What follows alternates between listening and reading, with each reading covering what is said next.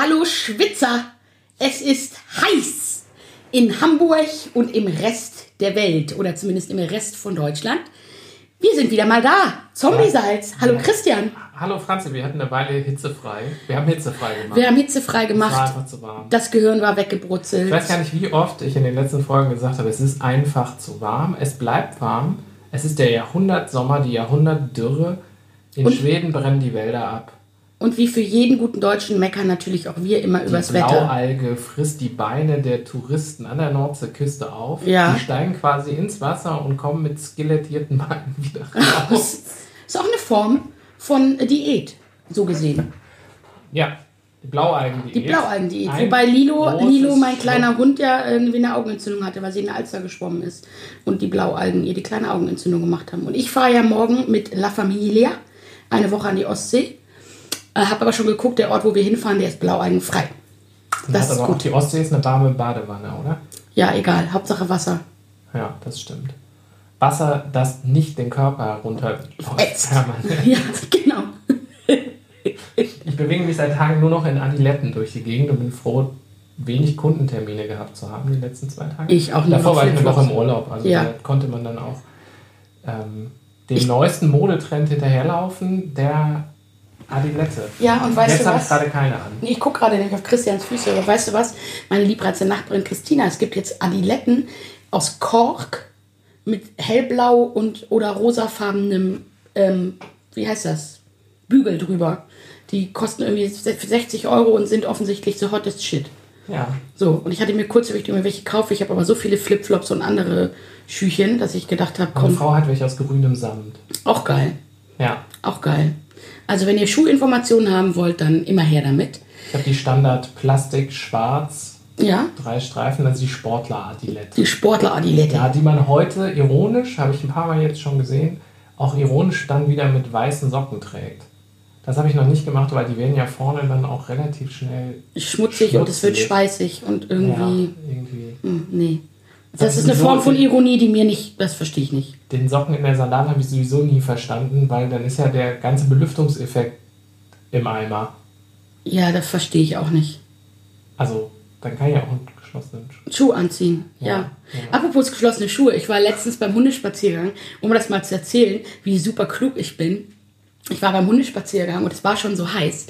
Und da sind wir ja viel irgendwie im Niendorfer Gehege und so unterwegs und gehen dann auch mal so durch die Kollau durch.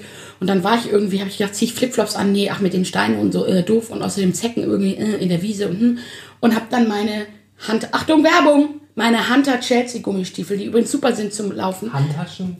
Hunter, Hunter heißt die Firma, ist eine englische Gummistiefelfirma. Hunter. Hunter. Das sind die Hipster-Gummistiefel. Okay. Also eigentlich trägt die Queen die auch, aber die gibt es auch irgendwie auf Festivals, siehst du die auch viel.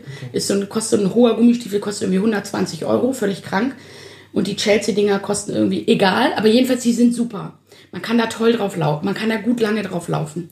Und ich bin in meine Chelsea-Gummistiefel rein, ich habe auch die hohen natürlich für den Winter, ähm, und hatte keine Socken an. Und dann haben die mir sozusagen, da wo der Schuh aufhört, oben am Bein, also am, überm, überm Knöchel, haben die mir in die Haut geschubbert und ich sah au, also, und es hat natürlich saumäßig mäßig wehgetan, dann habe ich meine Hose in die Schuhe gesteckt. Es hat aber nicht geholfen und es war schon zu spät und ich sah aus, die Reste kann ich dir nachher zeigen, es ist drei oder vier Wochen her, als hätte ich versucht, mir meine Füße kurz über den Knöcheln abzuschneiden, weil ich da halt tiefe, tiefe Schürfwunden hatte. Also, ich zeig's dir hier, guck mal, guck da, da siehst du den letzten Oh ja. Rest. Ja. du siehst, das ist der letzte Ja, Rest. ja. So, also meine Mutter, als sie sah, war erschüttert. Schätzchen, was hast du denn gemacht? Und du hast gesagt, ich wollte mir die Füße abschneiden. Ja, genau. Ich wollte mir die Füße abschneiden. Ich fand, die, die haben Ich brauche ein gejuckt. paar neue. Ich habe gedacht, ich brauche ein paar neue. Ich wollte auf Stumpen laufen. Okay, jetzt wird's irgendwie morbide. Die Hitze, die Hitze, Die Hitze Hirne macht es. weichen auf. Die Hände Hitze- machen auf. Das Niveau Ja, es sinkt. ist auch, auch äh, überall da, wo gearbeitet wird, Ja. ist so eine gewisse Grundaggression. Spürst du das auch? Ja. Also, weil es ist natürlich gemein bei der Hitze, dann morgens aufzustehen und zu wissen, oh, ich habe eine To-Do-Liste. Und die wird ja gefühlt durch die Hitze nur größer. Ja, und dann in dem Büro zu sitzen, wo es 36 Grad sind, keine Ventilatoren, weil alle Ventilatoren ausverkauft sind. Oder selbst wenn du, oder in dem Büro zu sitzen, wo es Klimaanlage gibt, wo du dann frierst und kaum gehst du vor die Tür, kriegst du irgendwie fast das Gefühl, bist in der Sauna. Ich habe heute mit einer Freundin äh, Kaffee getrunken, Ja. einer Freundin, und sie sagte, ähm, dass auch nicht nur Ventilatoren, sondern auch Kinderschwimmbecken in ganz Deutschland ausverkauft sind. Ja, meine Schwester hat zwei noch gekauft für. Meine Schwester ist jetzt gerade bei meinen Eltern in Hamburg, weil wir ja alle zusammen in Urlaub fahren. Und die stehen da im Garten rum. Ich habe ja einen Ventilator. Den habe ich schon seit ein paar Jahren. Ein Stand, ein, also eine, eine Säule. Hat mir ein Ex-Freund von mir, vielen Dank an dieser Stelle nochmal, gekauft damals. Der heißt Alphonse. Ich habe den Alphonse getauft und den trage ich im Moment gerne mit mir durch die Gegend. Ich war zum Beispiel letzte Woche Freitag. Ich wohne im vierten Stock, im ersten Stock beim Doppelkopf spielen und hatte Alphonse unterm Arm. Und mein Nachbar machte mir die Tür auf und lachte und sagte, was ist das denn? Dann sage ich, das ist Alphonse, mein neuer Freund. Der begleitet mich überall hin. Und so ist es auch. Das ist ein windiger Vogel. Das ist ein windiger Vogel. Ein ganz windiger Geselle. Doch. Ganz windiger Ganz windiger Geselle. So der oszilliert Vogel. auch. Uh, der Ja, ja, so, oszilliert. so, so ein windiger Franzose. Ja, ja. Alphonse. Alphonse. Ich bin Alphonse, ich bin ein Ventilator drehe mich am liebsten um mich selbst. Sehr gut. Er ist ein existenzialistischer Ventilator. Ich drehe mich am liebsten um mich selbst in meine Gedanken. Wir könnten eine neue. Ich kaufe wir, übrigens heute. wir könnten eine neue. Wir könnten. Wir, wir könnten eine neue. Wir könnten eine neue Rubrik einführen. Die Woche mit Alphonse. Was, Woche mit was, Alphonse. was Alphonse irgendwie. Und du machst dann jede Woche. Na, ist vielleicht auch nicht so lustig. Aber ich ganz gut. Es ist auch schwierig, Podcast zu machen bei der Hitze. Ne? Ja, ein bisschen. Ja, Ähm, meine Ohren schwitzen unter dem Kopfhörer. Ah, das ist eklig, ist ne? Wirklich grausam. Was ich, ähm, äh, du hast vorhin was gesagt, wo ich gedacht habe, oh, eine gute Überleitung zu unserem Thema. Wir haben uns nämlich ein Thema vorgenommen. Also A, verkünden wir hiermit, dass wir die Rubrik das erste Mal der Woche, Heute nicht machen. lassen wir ausfallen. Ist Ist, uns warm. scheißegal, was ihr dazu denkt. Wir haben kurz darüber beratschlagt, habe ich gesagt, Christian, ich habe keine Lust. Und Christian hat gesagt, ich auch nicht. Und deswegen fällt das erste Mal der Woche heute aus. Ja. Bäh. So, schreibt einen Brief. Moment, Moment. Das erste Mal der Woche erlebt von Franziska Kahle und Christian Riedel. Das erste Mal der Woche ist heute, es gibt kein erstes Mal der Woche. Eine erste Woche ohne erstes Mal. Ja, oder das erste Mal der Woche ist, dass wir das erste Mal der Woche nicht machen. Genau. Schon Genau. erledigt. Deswegen habe ich das Jingle gespielt Ja, nochmal und herrlich. schon erledigt. Und jetzt sind alle verwirrt und denken sich, was ist mit denen los? Die reden so viel durcheinander. Ist egal. Wir haben, ich komme noch mal zurück auf unser Hauptthema. Es ist mir auch egal, was die denken, die Leute. Das weißt du doch. Wir sind hier der. Ist auch egal. Mir doch egal. Ja. So, wir haben, ähm, wir haben, du hast gerade vorhin was gesagt, nämlich, dass durch die Hitze sozusagen eine leicht aggressive Grundstimmung herrscht.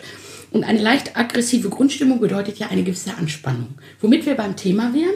Ich habe Christian gebeten, sich das Netflix Comedy Special Nanette von Hannah Gatsby anzugucken, weil ich es bereits schon drei oder viermal geguckt habe und es großartig fand, sehr berührend, mich sehr zum Nachdenken gebracht hat. Und das, obwohl, nein, anders gesagt, ähm, eine kurze, ich versuche mal eine kurze Zusammenfassung ohne zu spoilern. Ähm, Hannah Gatsby ist eine australische Comedian.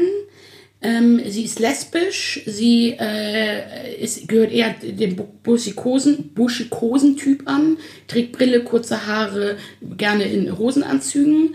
Ähm, und sie erzählt sozusagen in ihrem Comedy-Special, oder viele ihrer bisherigen Comedy-Specials ging um das Thema Outing, um irgendwie äh, Homosexualität und solche Dinge.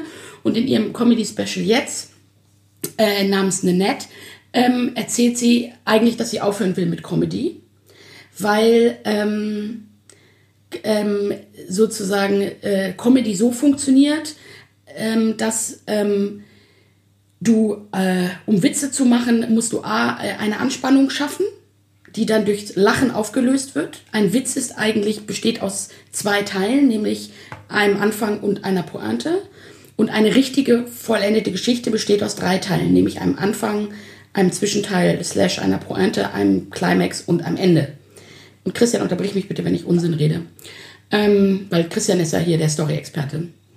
Und sie sagt also, sie muss eigentlich mit Comedy aufhören, weil sie A, ihre Comedy bisher immer sehr ähm, self-deprecating war. Was ist das deutsche Wort? Selbsterniedrigend. Ähm, weil sie immer Witze über ihre Coming-out-Geschichten etc. gemacht hat und die Leute damit zum Lachen gebracht hat, aber sie ihre persönliche eigene Geschichte nie wirklich so erzählt hat, wie sie wirklich ist, weil sie immer das Ende ausgelassen hat.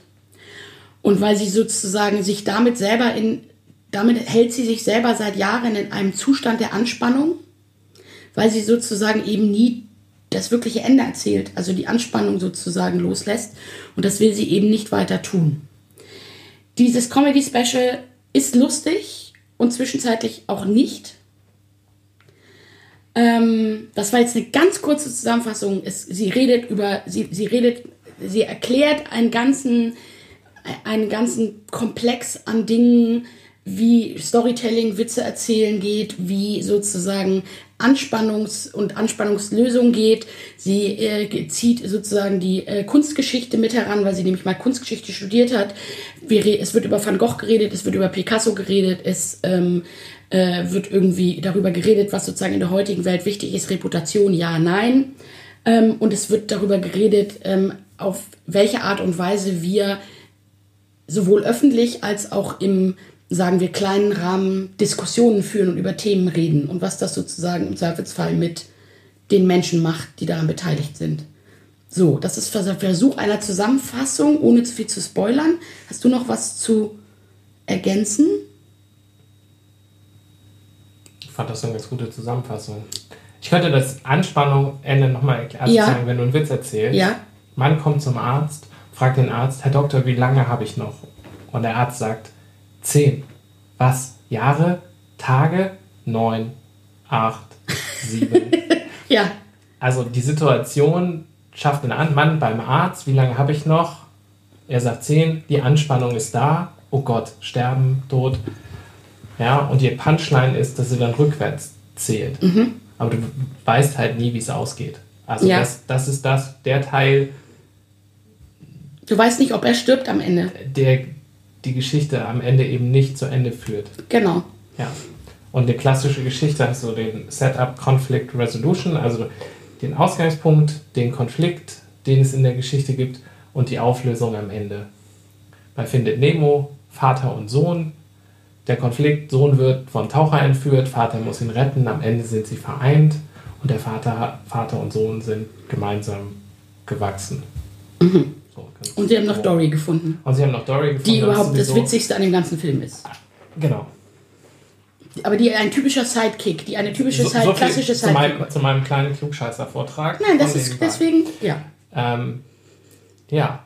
Und ich habe das geguckt und, und ganz zufällig, weil es kam neu auf Netflix, es war sozusagen auf der Startseite, ich wollte irgendwas gucken, habe das Bild von der Frau gesehen und habe gedacht, eine Net hört sich irgendwie okay, ich klicke das mal an fand es am Anfang total amüsant und ähm, habe am Ende, äh, habe zwischendrin und am Ende furchtbar weinen müssen. Und zwar nicht, weil meine Geschichte äh, auch nur, weil meine nicht, weil ich eine, eine ähnliche Geschichte habe wie Hannah Gatsby, also geht schon los, dass ich nicht lesbisch bin, ähm, aber dass sie so Punkte anspricht. Es geht auch darum, wie es ist, in der Welt zu sein, wenn man nicht angepasst ist oder wenn man anders ist, wenn man nicht der Norm entspricht.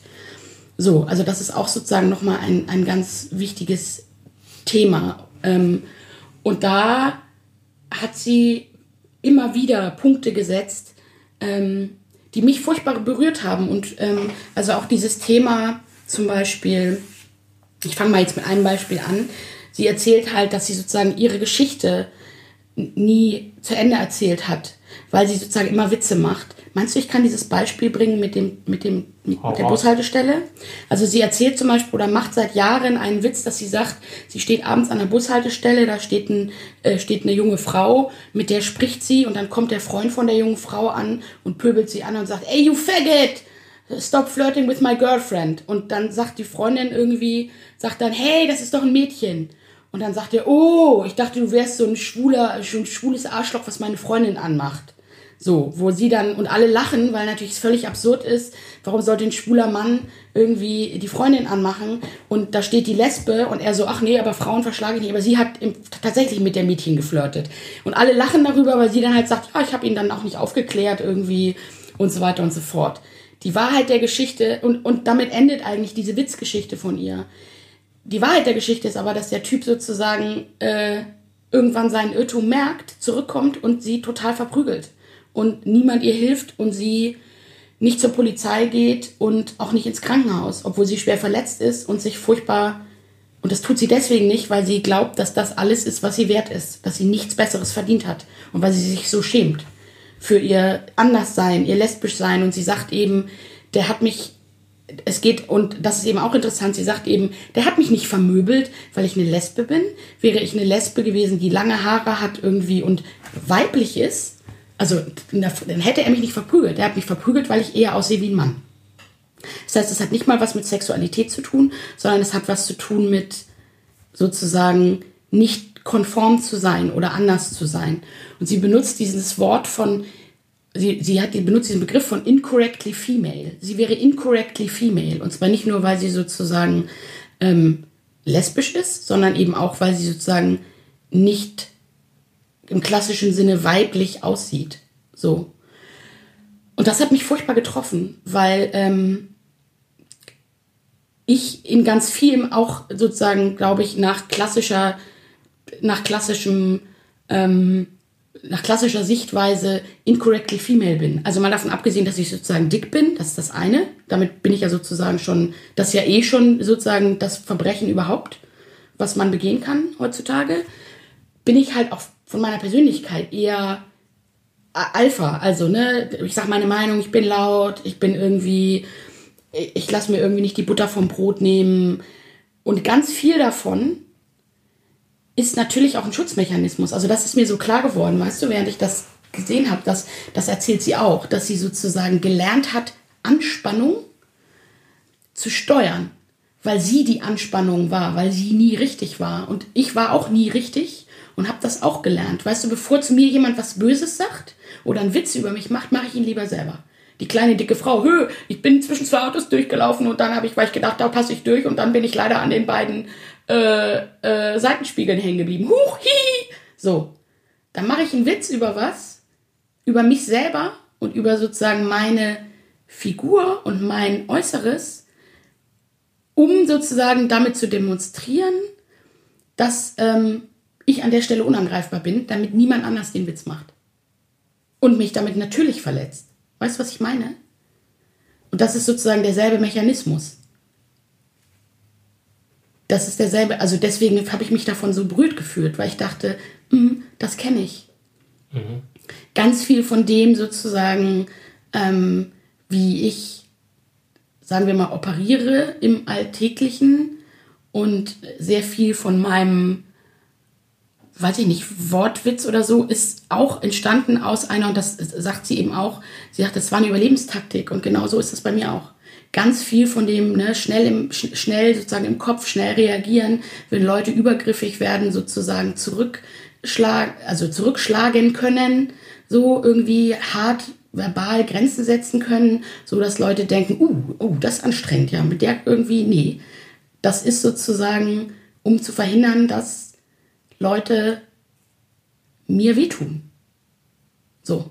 Weil es einfacher ist, Wut zu managen und wütend zu werden und mich zu verteidigen, als das eigentliche Gefühl, wenn jemand gemeine Sachen zu mir sagt, mich diskriminiert oder wie auch immer, das zu tun, was eigentlich das Gefühl wäre, nämlich anzufangen zu weinen und zu sagen, warum, wieso, wieso, wie seid ihr gemein zu mir, warum diskriminiert ihr mir, warum sagt ihr hässliche Sachen über mich, ob ich 40 Kilo mehr oder weniger wiege, macht aus mir keinen anderen Menschen. Es ist nur eine Äußerlichkeit. Warum darf ich nicht sein? Und genau dieses Gefühl, was sie auch beschreibt, dass sie nie einen Platz hatte und einen, nie einen haben wird. Also, dass sie immer nicht dazugehört hat und eigentlich keine Existenzberechtigung hat, das kenne ich auch. Dieses Gefühl von, ich habe keine Existenz. Eigentlich, die, so wie ich bin, so wie ich aussehe, mit meinem Gewicht, aber auch mit meiner sozusagen Art, und ich meine, ich bin ja jetzt kein Arschlochmensch, ähm, bin ich sozusagen nicht konform. Ich bin nicht konform. Ich habe eigentlich keinen Platz. So, Christian schweigt, ich habe jetzt sehr lange geredet. Möchtest du auch was sagen, bevor ich 45 Minuten weiter seziere, warum was, und das macht ganz viel mit mir gerade, weil es sozusagen, entschuldige, ich lasse dich gleich reden, weil es sozusagen ganz viel klar macht nochmal, was auch an Schutzmechanismen da sind, wo ich, ähm, wo auch Scham, also über Scham, das, das ist nochmal ein eigenes Thema, können wir auch gleich drüber reden, wie hardcore ich, seit ich klein bin, eigentlich in so eine Scham, also mir immer irgendwie klar gemacht wurde, dass ich nicht richtig bin und mich eigentlich schämen muss für das, was ich bin und für das, wie ich aussehe. Und dass ganz viel von dem, wie viel ich mich heute noch schäme. Also nur dafür, dass ich dick bin. Warum? Also so. Und wie viel das mein Leben bestimmt und wie viel Energie von bis hin zu sich jeden Tag, also alleine die Energie, die ich aufbringen muss, um jeden Tag aufzustehen, mich anzuziehen und mich zu rüsten für die Welt da draußen. Weil ich kann nicht einfach vor die Tür gehen und ich sein, weil ich, ich, weil es sehr viele Leute gibt, die Menschen wie mich nicht haben wollen. So, die dann gemeine Sachen hinterher schreien oder ins Fitnessstudio gehen. Jeder sagt zu den dicken Leuten, geht doch ins Fitnessstudio, ist doch so einfach. Ey, wenn die normal, wenn, wenn, also, ne, das ist, dünne Leute haben das vielleicht auch, aber für dicke Leute, du gehst ins Fitnessstudio und kannst dir nie sicher sein, ob nicht unter der Dusche irgendjemand ein Foto von dir macht oder irgendwie auf ein, irgendwie ein Foto von dir macht, wie du irgendwie schwitzend auf dem Laufband stehst, so, ähm, und das im Internet veröffentlicht und einen lustigen Witz drüber macht, die dicke Frau im Fitnessstudio. Ist so. Ich meine, kriege ich selbst in meinen Bubble gefilterten Facebook-Feed, habe ich schon von Leuten, die nicht, mit denen ich nicht persönlich befreundet bin, sondern die irgendwie in meinem beruflichen Umfeld sind, so Fotos gesehen, wo die Fotos veröffentlicht haben von dicken Leuten. So, und so was Schämiges drunter schreiben, wo ich jedes Mal denke, habt ihr nichts Besseres zu tun? Aber also das meine ich, das ist so, weißt du, da muss man sich drauf vorbereiten. Und manchmal ist man zu müde, um ins Fitnessstudio zu gehen und sich dem zu stellen. So, Entschuldigung. Ich muss dich nicht entschuldigen. Ich weiß, aber. ich höre zu. Das ist sozusagen so ein. Das hat ganz viel angestoßen. Also da sind nicht viele Neuigkeiten. Also es sind nicht, also das ist sozusagen, ja. Und ähm, ich erzähle das so, weil ich glaube, dass das mal, weil das, glaube ich, notwendig, also weil es auch ein bisschen was davon hat, dass ich meine Geschichte richtig erzählen muss. Weißt du, was ich meine? Da keine Witze drüber zu machen. Niemand findet es geil, dick zu sein. Ich finde es auch nicht. Aber wenn es so einfach wäre abzunehmen, würden wir es alle tun.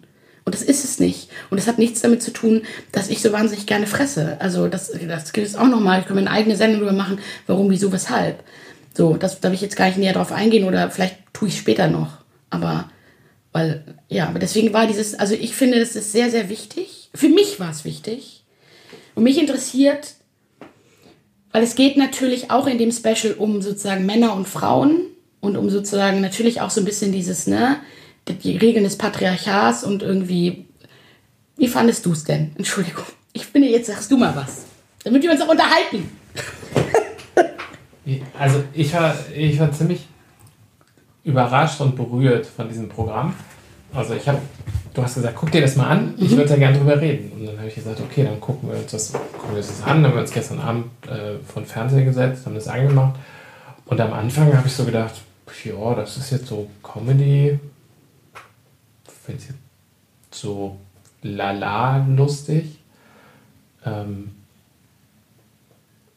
und dann nahm es halt dann doch irgendwie so, ein, äh, so eine ganz interessante Wende dadurch, ähm, dass es eben irgendwann keine Witze mehr waren, sondern irgendwann wirklich Geschichten wurden.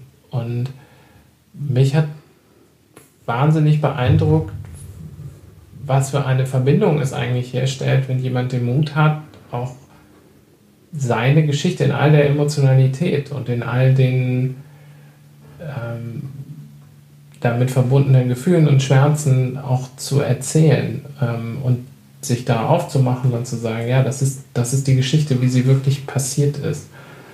Und das Humor ist ja kein Lösungsmechanismus, sondern es ist ein Coping-Mechanismus. Also man macht Witze über eine Sache, um mit der Sache klarzukommen, vor allem bei Sachen, die man nicht lösen kann. Also in Aber man schließt die Sache halt nicht ab genau, es ist, ein, es, ist ein, es, ist eine, es ist eine Erleichterung. Es ist ein Seufzen, ein mhm. humoriges Seufzen. Der Witz. Mhm. Also zu sagen, es gibt natürlich auch andere Witze, aber zu sagen, diese bestimmte Art von Comedy oder von Humor. Und es ist ja gleichzeitig auch eine Industrie. Und eine Industrie, die darauf aus ist, ein möglichstes Maximum an Pointe rauszuholen mhm. und eben nicht an äh, Weisheit oder also ein Komiker hält sich vielleicht gerne für den Hofnarren, der im Witz verpackt den Leuten eine neue Sicht auf die Dinge bringt. Aber wenn der Gradzahl deine Sachen verkaufte Tickets sind, dann musst du auch Erwartungen erfüllen. Mhm. Und die Erwartung ist vielleicht eher an den Status quo oder die Glaubenssätze zu bestätigen, die man hat, als Leute irgendwie vor den Kopf zu stoßen. Und es gab durchaus Situationen in dem Programm, wo man erstmal, wenn so die Geschichte von dieser Prügelei zum Beispiel kommt, wo er erstmal denkt so, wow, damit habe ich jetzt nicht gerechnet. Ähm, Nee, und wo sie eben nicht die Anspannung oder Tension, die löst sie halt nicht auf. Das war das, was ich so, das sagt sie auch irgendwo, hier ist meine Geschichte. Also sie erzählt noch mehr Sachen im Übrigen, aber sie sagt, das hier ist meine Geschichte und ich werde euch im Gegensatz zu dem, was ich normalerweise bei Comedy mache, dass ich euch einen Anfang erzähle und dann eine Pointe gebe und ihr lacht und löst damit die Anspannung, löse ich euch die Anspannung nicht, weil ich erzähle euch die Geschichte zu Ende und es ist die Anspannung dieser Geschichte, die hat kein gutes Ende oder lustiges Ende, die ist einfach nur scheiße und das ist die Anspannung, mit der ich leben muss und die teile ich jetzt mit euch und ich tue euch nicht den Gefallen, dass ich euch am Ende einen Witz daraus mache, dass die Anspannung der Geschichte sich löst. Das fand ich auch so spannend. Ah, in dem Punkt, wo die Ja. Geschichte aber zum Ende kommt und in Ja. ihrer Gänze äh, äh, erzählt ist, ist ja trotzdem die Anspannung woanders. Also der, der Gedanke ist ja nicht zu sagen, äh, der, der Lacher bricht quasi Ja. vorher ab, bevor es bevor es eine Lösung gibt, oder ähm, sondern dadurch gibt es einen Abschluss. Und Genau, aber es ist sozusagen kein erleichternder Abschluss im Zweifelsfall, Genau. sondern es ist vielleicht ein emotional, also du fühlst dann vielleicht keine Anspannung mehr, sondern Mitleid, Trauer, fühlt sich, an- also es ist sozusagen etwas, was viel mehr, und ich glaube, das ist ihr Punkt, viel mehr verbindet, weil es viel länger hält. Also ich kann dir ehrlich gesagt von den Witzen, die sie, von den, da kann ich dir, die könnte ich dir jetzt nicht zitieren. Was hängen geblieben ist, sind eher die ernsteren Sachen, die sie gesagt hat. So.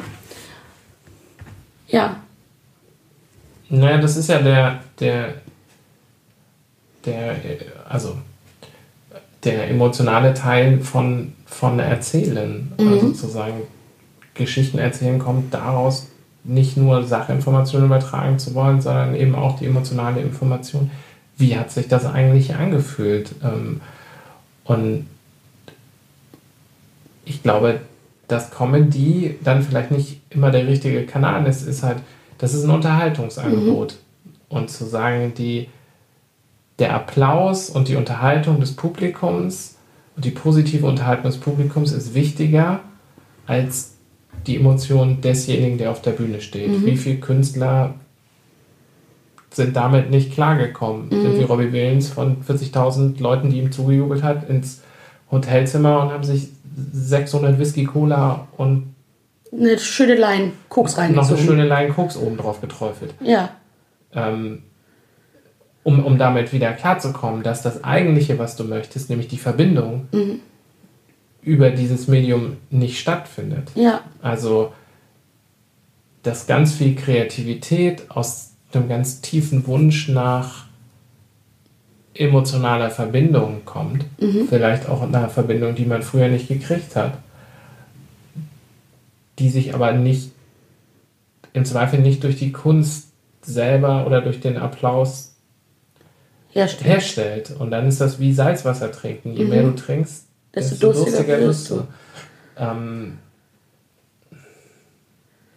und was, ich, was mich halt total umgehauen hat, und deswegen ist es auch meine totale Guckempfehlung, sich das anzugucken, ne? wie sie eigentlich diese Mechanik von, von Comedy auseinandergenommen hat und ohne dabei unlustig zu werden. Also zu sagen, ähm, aber einfach eine, eine tiefere emotionale Ebene erreicht hat, weil sie was emotional von sich preisgegeben hat und ähm, sich als Mensch dargestellt hat. Und das sind, glaube ich, so die Sachen, die in der Zeit, heute so wie ich sie erlebe, halt immer weniger werden.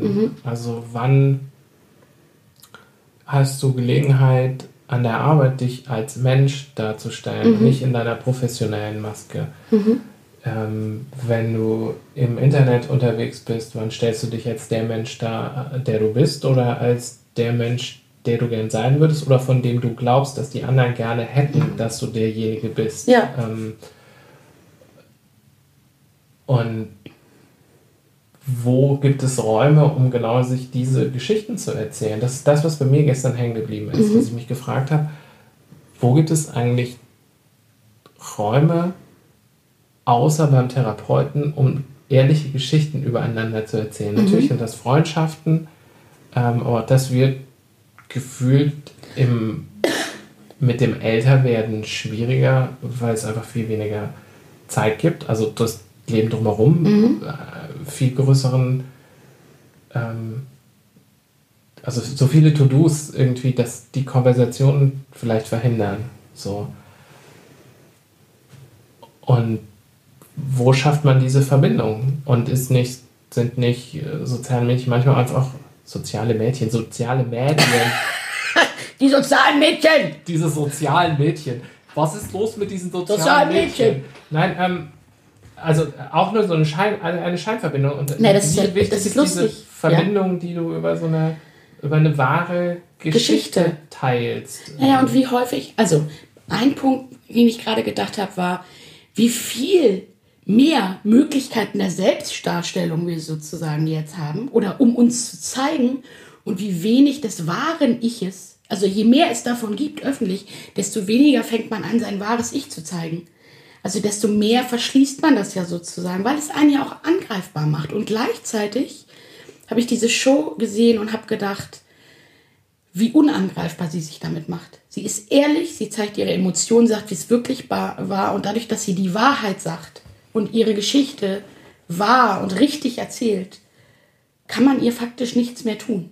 Also weißt du, was ich meine? Das ist so, da ist so viel Angst dahinter, aber weil sie so total ehrlich war und das denke ich halt, also im Kontakt mit, genau, wo, macht man das noch? Also auch mit, natürlich, wenn man gute Freunde hat, aber wenn sozusagen ganz häufig erzählt man ja auch nicht alles. Oder man wird gefragt irgendwie, wie geht's dir? Und man sagt, ach ja, hm, aber macht euch keine Sorgen. Oder, weißt du, also sozusagen wirklich mal, und sie hat, sie hat den, hat den ganzen, die hat den ganzen, sie hat den Dreck irgendwie in wenigen Sätzen. Ist nicht so, als würde sie eine halbe Stunde irgendwie Sachen erzählen, wo man weinen muss.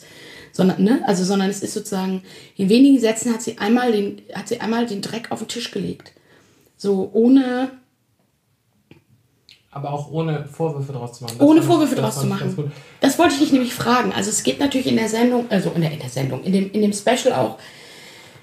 Sie ist schon sehr hinter dem, also es geht, wird schon viel an der, an der Rolle äh, des weißen, äh, sagen wir mal, weißen heterosexuellen Mannes gerüttelt. Der, die, also der, wer weiß, heterosexueller Mann ist, kriegt schon ein bisschen das Fett weg, wobei sie eben auch ganz klar sagt, Leute, ich hasse euch nicht, also, sondern, ne, hm, ähm, hast du dich angegriffen gefühlt?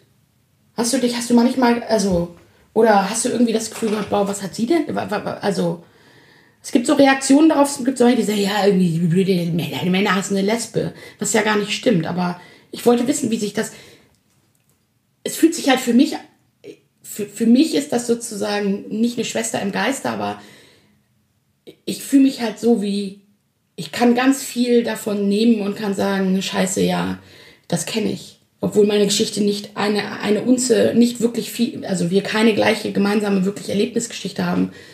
Aber ist, wie ist das für dich? So, weil du ja sozusagen, und ich möchte nicht sagen, die andere Seite bist, weil das ist Quatsch, weil wir sind ja alle auf einer Seite. Ja, aber du weißt, was, weißt du, was ich meine?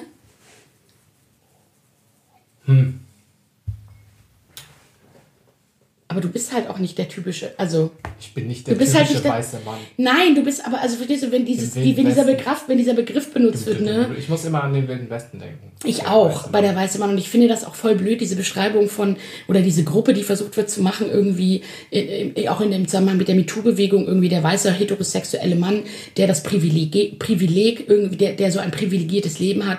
Also ja, hat er an bestimmter Stelle, weil, verstehst du, es gibt weiße heterosexuelle Männer von A nach B, also es gibt welche, die, also, die sind ja nicht alle scheiße. Da gibt's welche, die sind so Neandertal-Gestalten, wo man denkt, boah, ja, nee, lieber nicht. Oder die wirklich so, ne, Schwulen hassen, Frauen hassen, alles hassen, was nicht ihnen untertan ist. Und aber es gibt ja eine ganze Reihe äh, sozusagen irgendwo in der Mitte und ich meine, äh, die- die- die- ich sage jetzt mal ihr, du als Mann ist man ja auch in einer gewissen Erziehung äh, sozusagen unterworfen und irgendwie bestimmten Rollendingern, die man erfüllen muss, ja oder also weißt du, was ich meine? Ich bin halt keine große Freundin von diesem der böse weiße heterosexuelle Mann. Uah. Nee, ich, Was sie im Übrigen auch nicht macht. Aber ich glaube, das, das sind so. Es ist total schwierig, Ideologiekritik zu üben, ohne Individualkritik zu üben. Also zu sagen, das ist ja eigentlich eine Ideologiekritik, eine Kritik ja. an der vorherrschend westlichen, patriarchalisch geprägten Ideenwelt. Ja. Ideologie ja. einfach. Ja. So. Ähm, und nicht an dem an dem Einzelnen. Ja. Natürlich gibt es den Einzelnen, der ja. innerhalb dieser Ideologie dann auch noch so weit geht, dass er jemanden aktiv, bewusst, im vollen Wissen angreift, missbraucht, attackiert, schlägt und so weiter. Ja. Und das ist natürlich nicht okay und das muss geahndet werden und dann muss man so. Ähm, aber bestimmte andere Verhaltensweisen ergeben sich aus kulturellen Zusammenhängen mhm. und die sind systemisch, die setzen sich vor, die sind schwer, ähm, schwer zu verändern, aber es ist dann auch notwendig, sie zu verändern. Und sie verändern sich ja auch äh, innerhalb eines, eines Rahmens. Und ich glaube, ja. immer sagen, an die Menschlichkeit zu erinnern, ist wahrscheinlich der, äh, der Weg dahin und auch zu sagen, naja, das kann ja, also so habe ich das gesehen, das kann ja eine Sichtweise sein. Ähm, und Wobei sie eben auch ja nicht sagt, Frauen sind die besseren Menschen. Also das sagt sie ja auch. Sie sagt, sie glaubt, Frauen sind genauso Macht, können genauso machtversessen etc. sein wie Männer. Also es geht da, wie gesagt, es ist überhaupt nicht kein, kein Männer-Bashing-Programm an alle Männer, die zuhören und jetzt denken, oh Gott, nee, eine Lesbe erzählt was und irgendwie, die hat ja, also nee, ist es eben nicht. So. Und du kannst halt nur offen bleiben, weil zu sagen, keine Ahnung, also ich bin nicht von einem großen Machtstreben geprägt. Ähm, Im Gegensatz zu mir gleichzeitig, gleichzeitig, wenn, wenn ich, äh, keine Ahnung, was arbeite oder wenn man irgendwas schreibt, dann schleichen sich natürlich Klischees ein. Logisch. Ähm, und ich bin mir auch sicher, dass ich, ich hatte irgendwann mal vor, ich kriege die Situation gar nicht mehr zusammen, dass ich in einem Meeting was gesagt habe und dann hat jemand gesagt, das ist aber jetzt irgendwie, glaube ich, ein bisschen frauenfeindlich. Und dann habe ich gesagt, wirklich, habe ich zwar darüber nachgedacht, könnte man so auffassen, war ich so gemeint, tut mir leid. Ähm, und da sind halt auch, und das ist halt auch eine, Schwierigkeit zu sagen, wo passieren Fehler, also ja. keine Ahnung, Lapse in Judgment, der einfach daher kommt, dass die Ideologie halt im Moment so ist, wie sie ist und das sind äh, nicht zu jedem Zeitpunkt mit 120-prozentiger Aufmerksamkeit ja. äh, gucken kann. Und wo sind das einfach Sachen, die einfach nicht mehr nicht gehen?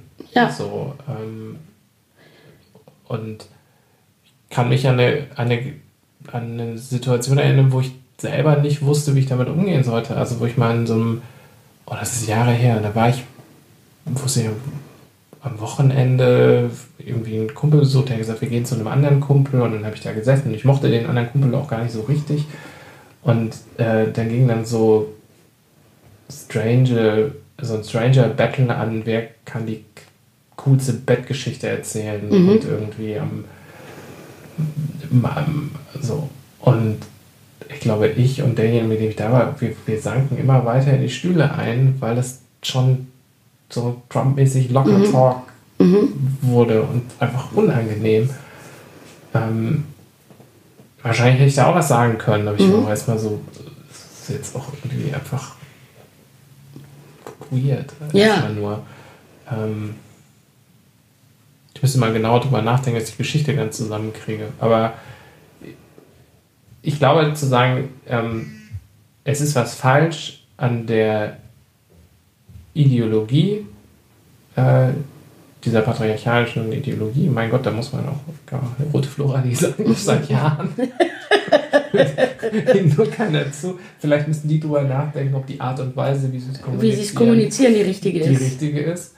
Ähm, deswegen finde ich das ja gut, dass darüber eine Diskussion, äh, eine Diskussion rausbricht. Und ich glaube, es ist halt gefährlich, das zu einer äh, zu verallgemeinern und zu einer Individualkritik zu machen, weil Absolut. wenn man an dem Punkt ist, wo man sagt, ähm, du doofer weißer Mann, dann äh, du sagst zu mir, ich bin eine doofe alte Lesbe, dann, Ja. dann ist dann, Das hilft dann, ist, dann nicht. hilft es nicht. Dann ist der äh, dann ist die die Nein, dann gibt es auch kein gemeinsames zu gegenseitiges Zuhören mehr. und ich glaube, das ist im Grunde das Wichtige. So, also ich glaube, Zuhören ist das Wichtige und vielleicht zu versuchen, und das kann man auch nicht an jeder Ecke und Ende, aber zu versuchen, zuzuhören, anzunehmen, was die, erstmal sozusagen das stehen zu lassen. Und genau, jedem seine Menschlichkeit zu lassen und wenn Menschlichkeit heißt eben auch Fehler machen zu dürfen und Leuten sozusagen auch ihre eigenen Grenzen zu, also zu lassen, weißt du? Und zu sagen, wenn ich sage, XY habe ich so und so empfunden, kann ja sein, dass du es nicht so gemeint hast, aber so ist bei mir. Also, so, ich glaube, naja, am Ende des Tages, es geht irgendwie darum, irgendwie miteinander zu kommunizieren und wahrhaftig zu, Leute stehen zu lassen, so wie sie sind. So. Und dabei gegebenenfalls auch mal Anspannungen auszuhalten. Ja. Unangenehmes auszuhalten und nicht in dem Entertainment-Modus zu sagen, uh, ui, ui, ui. Naja, und bei das, und das Unangenehme eben nicht, wenn ich ein, weil wenn ich wegen, also, ganz anderes Beispiel. Meine Mutter hat irgendwie eine Freundin, ähm, die, ähm, ähm, wo ihr sozusagen in der Nähe der U-Bahn-Station so ein Flüchtlingsheim ist und dann sagt sie, ja, ach, und irgendwie diese, da stehen dann immer diese ganzen jungen Flüchtlinge an der U-Bahn-Station und die stehen dann an so einem Pulk und versperren den Eingang und irgendwie, die, das, ich fühl, das ist ganz unangenehm und ich habe da Angst und fühle mich da nicht wohl und fühle mich da irgendwie bedroht. So, woraufhin meine Mutter dann gesagt hat, ja, aber hast du mal mit denen geredet? Also hast du mal gesagt, Entschuldigung, lassen Sie mich doch mal durch. Oder Entschuldigung, also so freundlich. Oder wenn du dir die direkte, in Anführungsstrichen, das direkte Gespräch, wenn du dir da Sorge macht, bist du dann mal in das Flüchtlingsheim gegangen und hast mal, da gibt es ja bestimmt eine Sozialpädagogin und hast zu der gesagt, wissen Sie, das löst bei mir so unangenehme Gefühle aus, könnten wir vielleicht mal mit denen reden? Weil im Zweifelsfall ist denen das gar nicht klar. Vielleicht ist es ihnen auch klar und wenn du sagst, irgendwie lass mich mal durch, hauen sie dir aufs Maul. Aber das weißt du ja nicht. Also sozusagen das unangenehme Gefühl, die Anspannung, die man hat, nicht sozusagen direkt auf den anderen zu ertragen, der sie bei einem äh, übertragen, der sie auslöst. Frei nach dem Motto, ich habe Angst vor dir, also bist du ein bedrohlicher, böser Mensch. Das ist jetzt auf Flüchtlinge bezogen, aber eben auch, sondern eben auch zu gucken, was davon ist eigentlich mein Anteil? Also ist das eigentlich, stimmt das eigentlich wirklich so? Oder wenn jemand was sagt, was sozusagen, ähm, was einen kränkt oder wo man irgendwie denkt, wo man sich angesprochen fühlt irgendwie, dann nicht sozusagen automatisch zu denken, äh, du gemeiner Penner, vielleicht haben die Leute es gar nicht so gemeint oder sie haben irgendwie, waren in dem anderen, also wir bringen ja alle sozusagen unsere eigene Realität mit an den Tisch. Ich glaube, das ist so, ist irgendwie wichtig und eben grundsätzlich, glaube ich, irgendwie zuhören und miteinander reden. So. Aber eben auch ehrlich sein. Naja, und auch wahrscheinlich ist da auch, genau wie du sagst, also sich selber aushalten und nicht sofort ein unangenehmes Gefühl auf jemand anders zu projizieren oder irgendwo auf den Tisch zu kotzen. Genau. Ähm, sondern sich zu fragen, hm, was ist denn das für ein Gefühl und warum, warum fühle ich das jetzt gerade? Also, wenn jemand quasi an, also in diesem Sportstudio-Beispiel, ne, Anstoß nimmt und ähm, meint, er muss dann ein Foto machen und dann quasi so, das ist ja auch ein ähm, wie viel Angst und äh, steckt denn dann auch bei demjenigen dahinter? Also zu sagen, dem, das, das entschuldigt das Verhalten. nicht, Nein, ne? so ein Verhalten Ähm, sagt immer mehr über die Person aus, die es macht, Genau. als die Person, die es betrifft. Da bin ich, da bin ich So. total bei dir. Das hilft zwar nicht, das hilft nur nichts, wenn es trotzdem verletzend bleibt. Also Genau. das, das ist, und es muss trotzdem geahndet sein, aber das ist so ein bisschen der, der Gedankengang zu sagen, hm,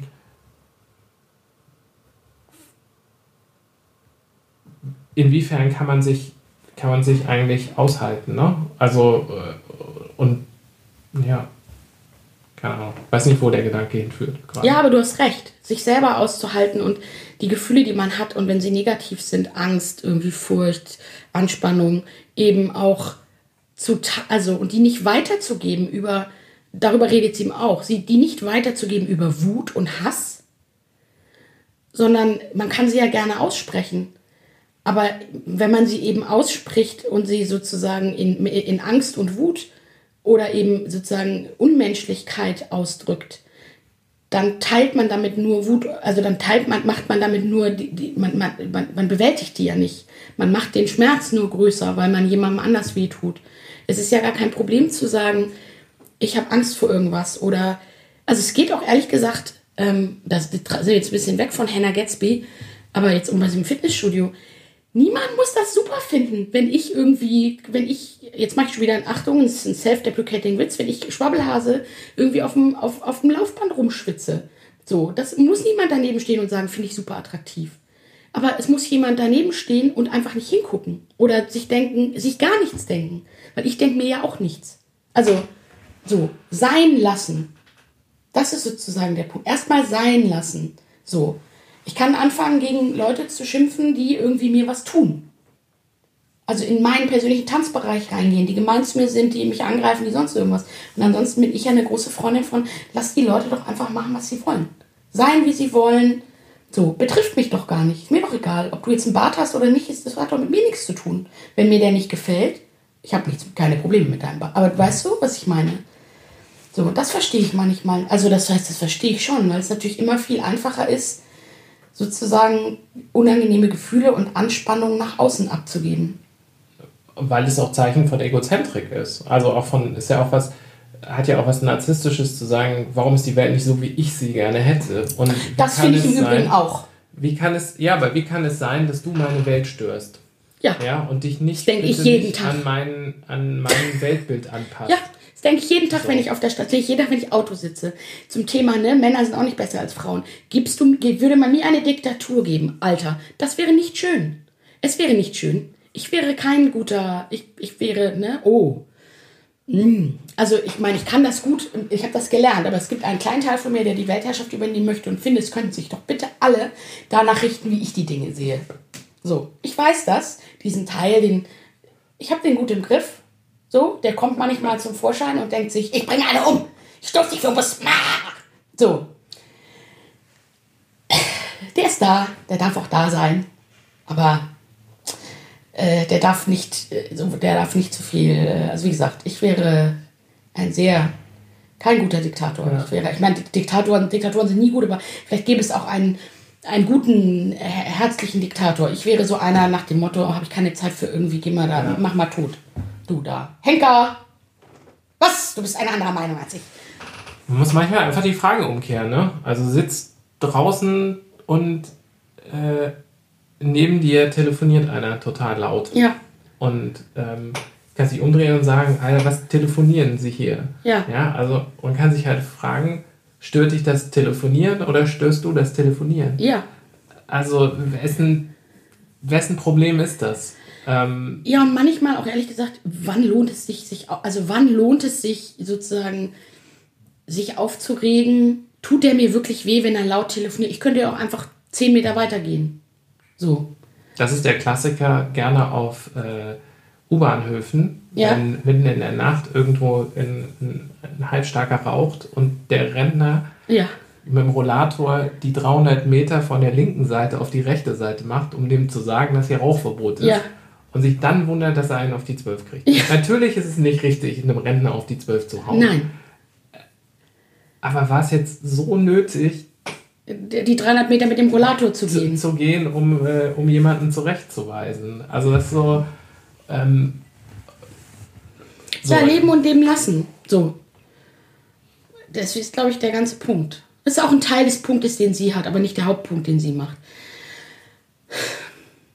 Ja, Sehbefehl. Mir war das sehr, mir hat das, mich hat das sehr, um nochmal sozusagen zum Ausgangsthema nett zurückzugehen, mich hat das sehr berührt. Mich hat das, und es hat sehr viele Punkte an, es hat Punkte angesprochen, von denen, ähm, die mich sehr betreffen. So, im, im Zusammenhang mit Anspannung. Also wie viel Anspannung ich auch sozusagen, weil sie auch, weil sie zum Beispiel, sie erzählt auch irgendwann an einer Stelle, dass sie so viel Anspannung im Körper hat, weil sie sozusagen ihre Geschichte nie richtig erzählt hat und weil sie sozusagen ähm, in diesem Trauma so festhängt. Und ich habe das auch, ich habe das manchmal sozusagen, ich merke merk das auch, diese so eine, diese, diese so eine, so eine Anspannung, so eine Daueranspannung.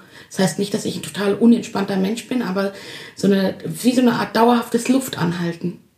So, weil man irgendwie dauerhaft was zusammenhalten muss oder irgendwie so. Und ähm, das ist anstrengend, ehrlich gesagt.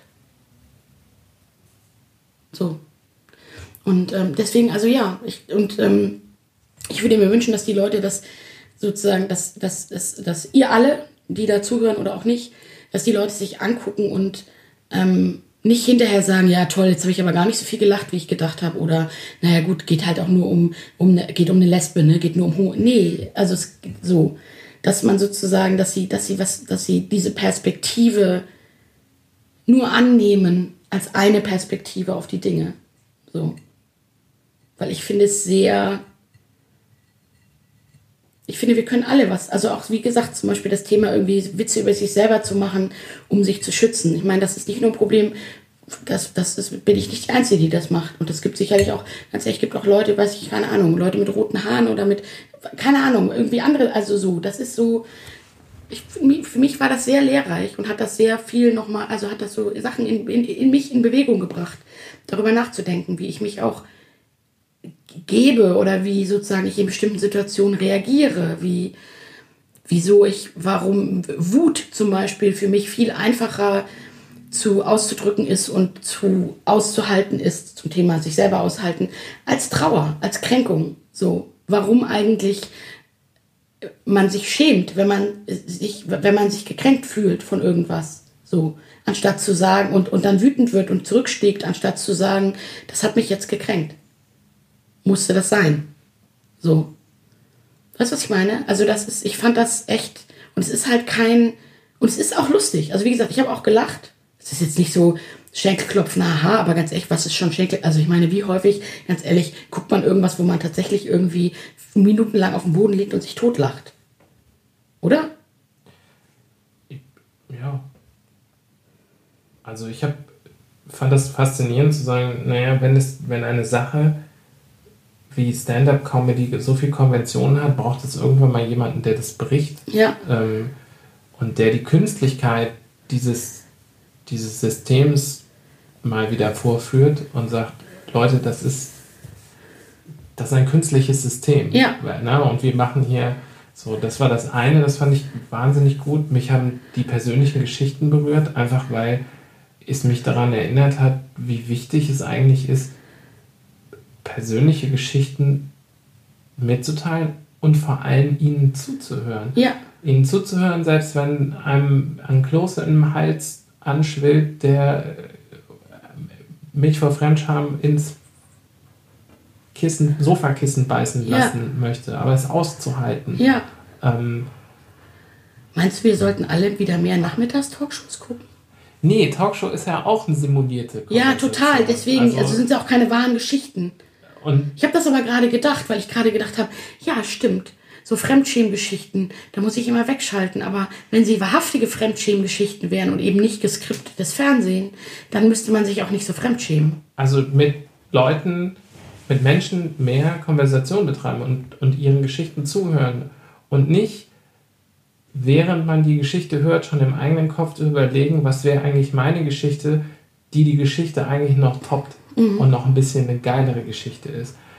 Weil das, und das ist für mich eigentlich der dritte Punkt, den ich rausgezogen habe, dieses Bild, was sie hat von äh, Stand-up-Comedians und zu sagen, ein Stand-up-Comedian guckt auf Trump und bettelt darum, wer den besseren Witz über Trump macht. Mhm. Niemand spricht darum, dass da immer noch ein Typ sitzt, der damit angibt, Frauen an die Pussy zu grabben. An die Pussy zu grabben. So, das hat mir irgendwie schon so hingenommen. Ist halt so, so ein tadderiger alter Knochen. So. Und was ich mich gefragt habe, jetzt wo wir darüber gesprochen haben, ist, naja, zu sagen, in dieser digitalisierten Medienwelt sind wir hier alle irgendwie Stand-up-Comedians geworden, die eigentlich permanent auf der Bühne stehen und um den nächsten Lacher betteln. Und was sie damit im Grunde macht und was, glaube ich, auch den Ärger bei ihren Kollegen über dieses Programm auslöst, ist, dass sie dieses, diesen Battle durchbricht mhm. und sagt, ich, ich kämpfe nicht mehr mit, ich bin müde. Ich habe keinen Bock mehr, um, um Applaus zu kämpfen. Ich mhm. habe keinen Bock mehr, um Likes zu kämpfen. Hallo, hier bin ich, das ist meine Geschichte. so sieht die Welt aus. Und damit kann ich mich total identifizieren. Ich habe, ähm, ich finde Medialität im Moment total ermüdend. Mhm. Ich habe, war, wir waren jetzt eine Woche in Portugal, ich habe mich bei Facebook ausgeloggt, ich habe mich bei allen Portalen ausgeloggt, ich habe die E-Mails vom Handy gelöscht. Ich war einfach müde, Mhm. müde irgendwie die Bilder zu sehen und so. Ich habe, klar, ich habe bei Instagram dann auch ein bisschen was und ha, ich habe ein Like gekriegt und Mhm. so. Ähm, einfach kein, keine Ahnung, es ist jetzt total kitschig, irgendwo bei, gab mal, ich weiß gar nicht, ist das Shakespeare oder ist das aus dem Internet, das könnte Shakespeare sein, ja, die Welt ist eine Bühne und wir sind alles nur Schauspieler. Mhm. Ich glaube, wir sind zu Stand-Up-Comedians verkommen. Ein bisschen ja, weil wir Die Geschichten nicht mehr kurz- wirklich erzählen. Kurzfristig, wir haben jetzt gar nicht mehr die Zeit, wie ein Schauspieler die ganze Geschichte zu erzählen, sondern es geht quasi nur noch um den Lacher. den nächsten Pointe. schnellen Lacher, die nächste schnelle Pointe, Like. das nächste schnelle Like. Wir haben in Portugal äh, eine Fahrt gemacht zu, Gott, wie heißt das? Bella della Rocca, Bocca, ich habe es vergessen, den westlichsten Punkt Europas. Und Da Mhm. fahren Touristen halt so hin, sind wir halt auch hingefahren. Da steht ein Leuchtturm und da steht irgendwie so ein Betonkreuz und da ist eine Tafel, das ist der westliche Punkt Europas. Super, ist man mal da gewesen. Mhm. Macht ein Foto. Ja, machten Fotos, schöne Steilküste, ein bisschen mehr. Wir haben da zwei Pärchen beobachtet, die sich wirklich hart darüber gestritten haben, dass das Selfie nicht gut genug war. Oder dass er, und das ist jetzt auch so eine Rolle, in die Männer dann Ja. oft verfallen, das Foto von ihr nicht gut gemo genug gemacht hat. Ja. Ähm, und die haben sich wirklich darüber gestritten, weil sie sagt, ach, das Foto ist blöd, ich will da noch mal hin. Und dann standen schon so viele Leute an der Klippe und wollten auch ein Foto machen. Dann hat er gesagt, oh, das ist mir überhaupt peinlich. Und, und so kam dann irgendwie Oh so ein, wirklich Ja. ein lautstarker Streit. Und dann gucken alle Leute, dann wird es noch viel peinlicher und so. Und man fragt sich, was, es, es ist ein fucking Foto, ihr seid doch gerade hier. Ähm, und da habe ich so gedacht, so, diese, das, das, it, it messes with your brain. Also, das ist wieder der Stand-Up-Comedian, der quasi auf der Bühne steht und sagt, ah, die Line ist aber noch nicht gut. Der Ja. Lacher war noch nicht richtig. Ich muss das jetzt nochmal machen. Und als Künstler, der damit sein Geld verdient, ist das ja auch ein total korrektes Verhalten. Aber mache ich das im Urlaub? Ja, nee. Es ging ja neulich so, ein- so ein Foto sogar rum, wo an dem Strand, wo sie Ja, ja, wo die Beach Typen- gedreht die- haben und die Typen dann halt Aufgeleint und ihre Freundin. und ihre Freundin mit den Reiseblog fotografieren und man sich fragt, wie viele Männer gibt es eigentlich, die von der Position Partner zum Praktikanten für Medienproduktion Degradiert wurden. Ja? Ähm, Wobei man jetzt da ist- wieder auch drüber diskutieren könnte, sind sie degradiert worden zum, Pra- oder sozusagen partizipieren sie nicht einfach mit sozusagen an dem medialen Erfolg ihrer Freundin. Egal, andere Diskussion. ja, aber zu sagen, ist das, äh, da muss das halt Ich hasse das ja im Urlaub. Ganz ehrlich, ich, ich hasse das auch, wenn Leute mal sagen, zeig mal Urlaubsfotos, dann habe ich nur fünf. Weil ich leider dann mein Handy immer nicht mit habe oder keinen Bock habe zu fotografieren. So.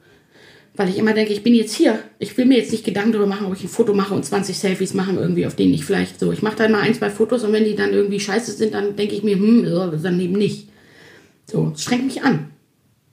Will ich nicht. Aber das fand ich schön, dass du sagst, du warst, bist müde. Weil das hat sie auch an irgendeiner Stelle irgendwie. She doesn't identify as lesbian, she identifies as tired. So, und das ist sozusagen, ich habe dann auch gedacht, ja, das ist der Club, zu dem ich auch gehöre, genau. Und sie hat, äh, Hannah Gatsby erzählt auch, dass sie viele Naps macht. So, also kleine Schläfchen. Dachte ich, ja, das bin ich auch. Viele kleine Schläfchen. Ich muss auch mich immer ausruhen und Naps machen, weil es alles so anstrengend ist. Stimmt. So, Alter, ich, ich identifiziere mich auch als müde. So, ich freue mich jetzt auch zum Beispiel auf die Ostsee. Das, ja, natürlich nehme ich mein Handy mit.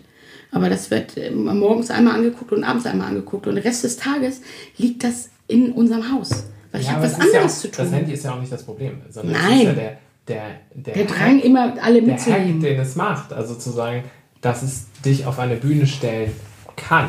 Ja, Ähm, und das ist wahrscheinlich so der, ähm, der Moment. Früher haben halt nur Stand-Up-Comedians um die Lacher gebettelt. Jetzt betteln wir alle. Und von dem Battle ist ein bisschen müde, weil er natürlich in Perfektionismus aus, ausartet. Und zu sagen, wer hat, wer hat die meisten Likes, wer hat irgendwie, wer ist besser.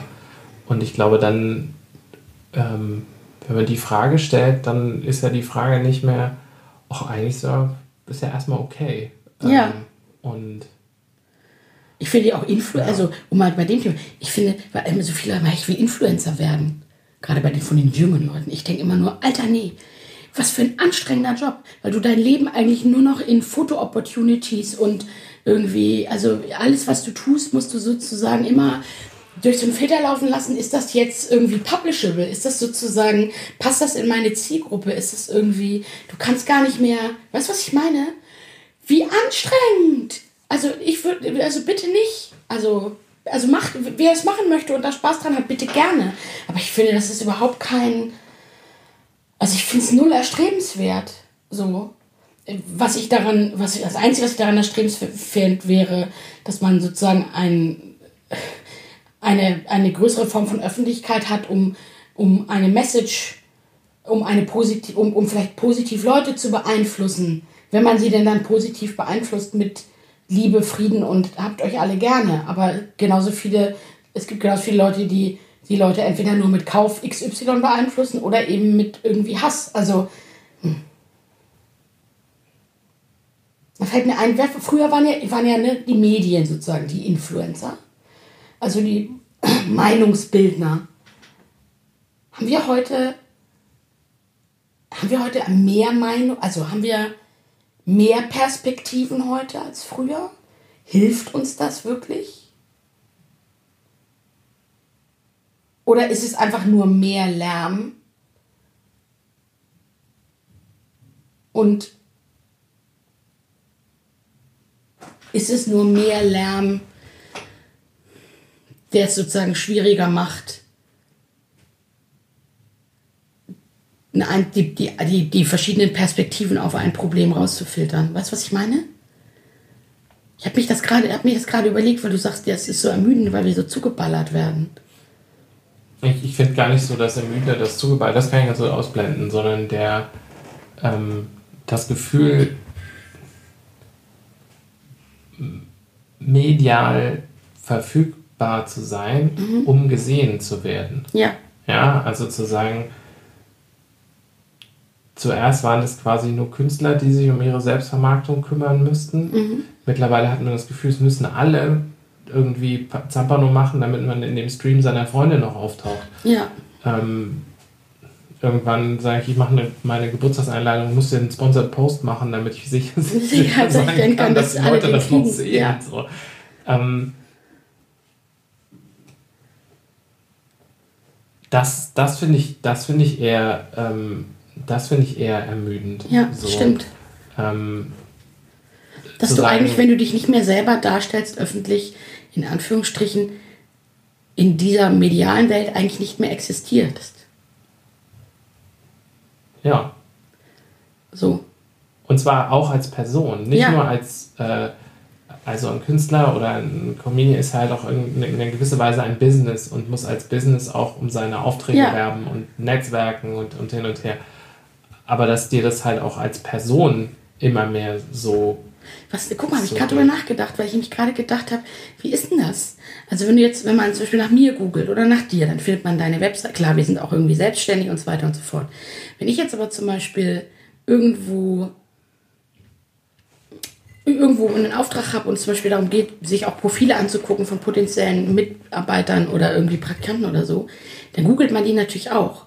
Und es ist ganz lustig, ich hatte das letztens, dass ich die Person sozusagen eigentlich nicht auffindbar war. Da war nichts, kein Xing-Profil, nichts. Das kam mir seltsam vor. Da dachte ich komisch. Geheimagent. Ja, oder was hat die zu, was hat die zu verbergen? Oder ich meine, gut, wenn du im, im Bereich Online-Marketing arbeiten willst, sollst du schon da irgendwie auch. Aber andererseits, warum? Also warum ist auf plötzlich eine Nicht-Auffindbarkeit im Internet von jemandem, ist, ist sozusagen so eine Art, ist, ist auf plötzlich eine Art Bewertungskriterium. Ich habe dann so nicht, ich habe gedacht, nee, nee, nee, nee, nee, das ist keine Bewertung. Aber das ist mir da aufgefallen, dass das sozusagen so gleich so eine Art Bewertungskriterium. Du guckst A, wenn du sie findest, was treiben sie? Sind sie irgendwie besoffen, zeigen sie sich irgendwie in so. Oder B, wenn du sozusagen sie nicht findest, heißt das auch gleich automatisch irgendwas. Nämlich, sie sind irgendwie nicht, ist ja komisch.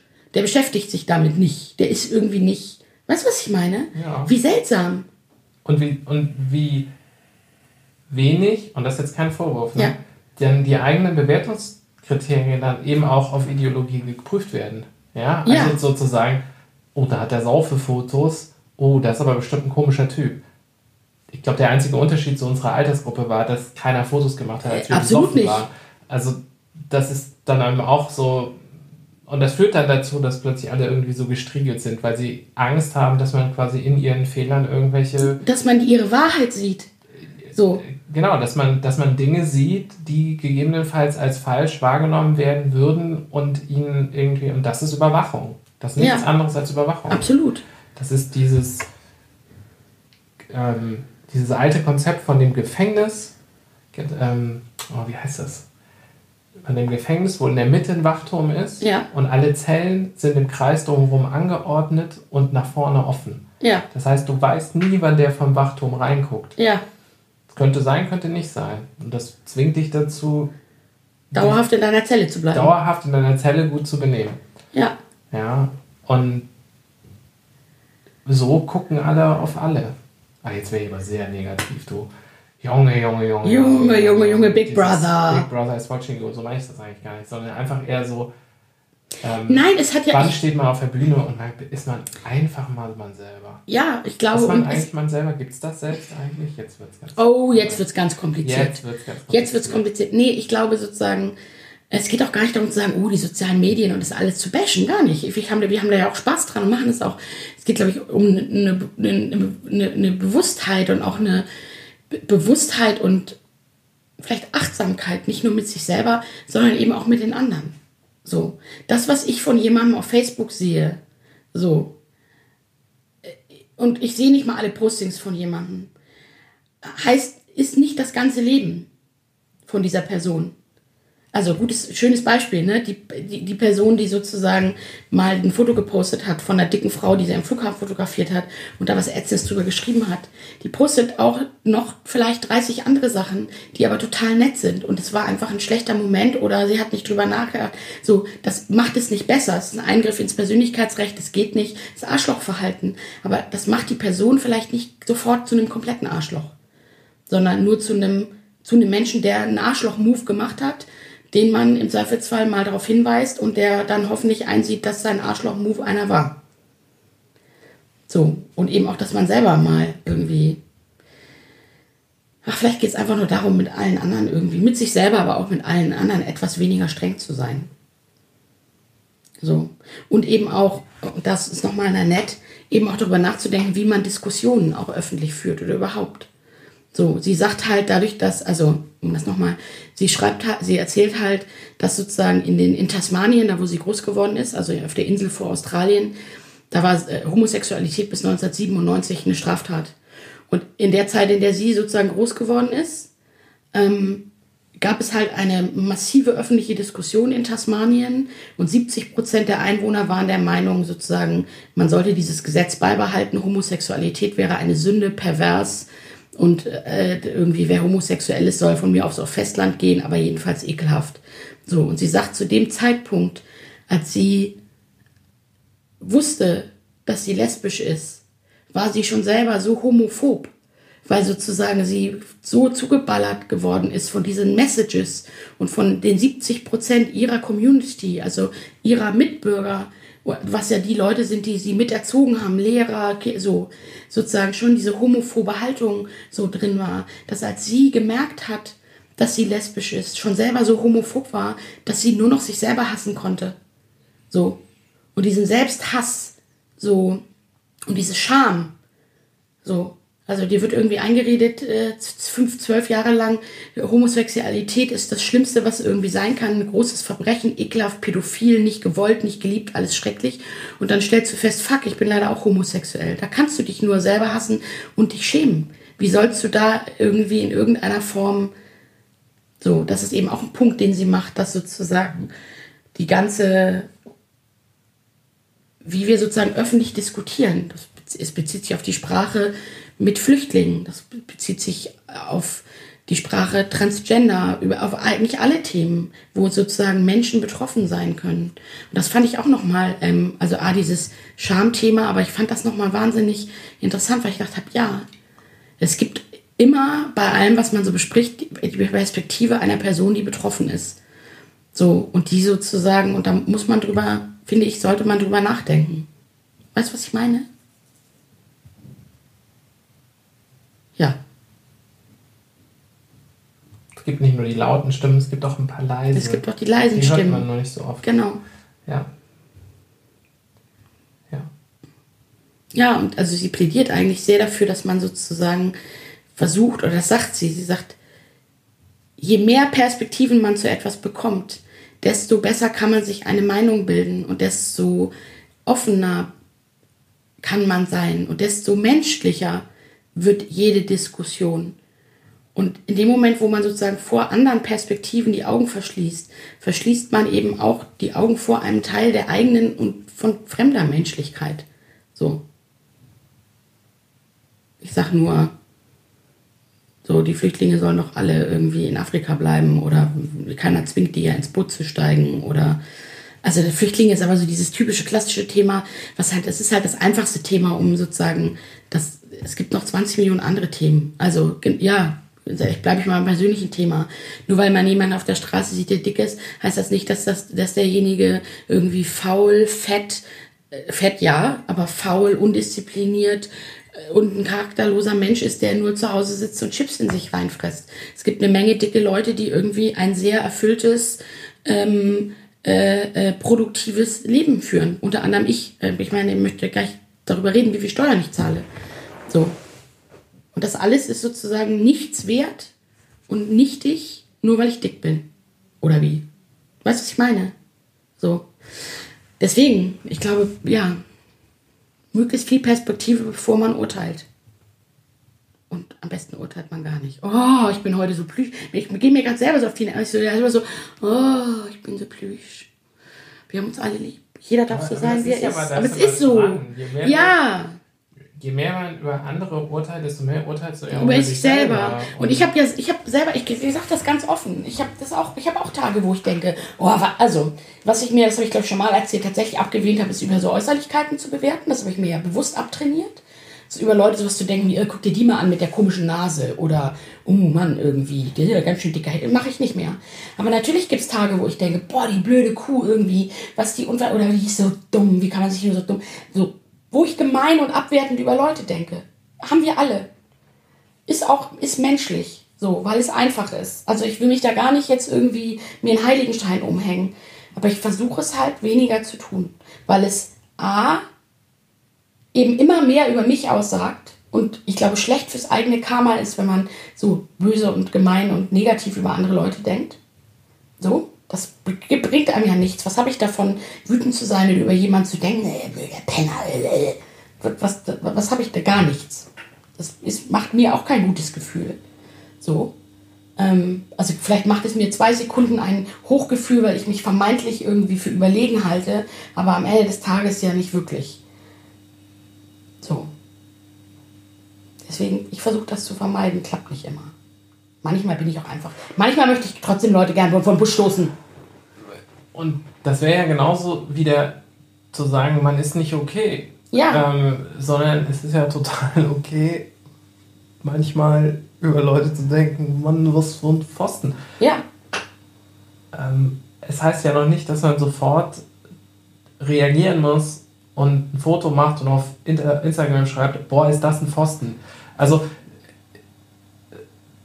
sondern dazwischen eine Ebene zu haben, die sagt, warum triggert der mich der jetzt gerade so an? Ja, das, Das- oder zu sagen, boah, der ist ein Pfosten, ich gehe jetzt einfach weiter. Ja. ich will den Pfosten nicht in meinem Leben, aber der darf gerne Pfosten sein. Hoffentlich wird er als Pfosten glücklich und es gibt bestimmt genug Leute, die gar nicht finden, dass er ein Pfosten ist.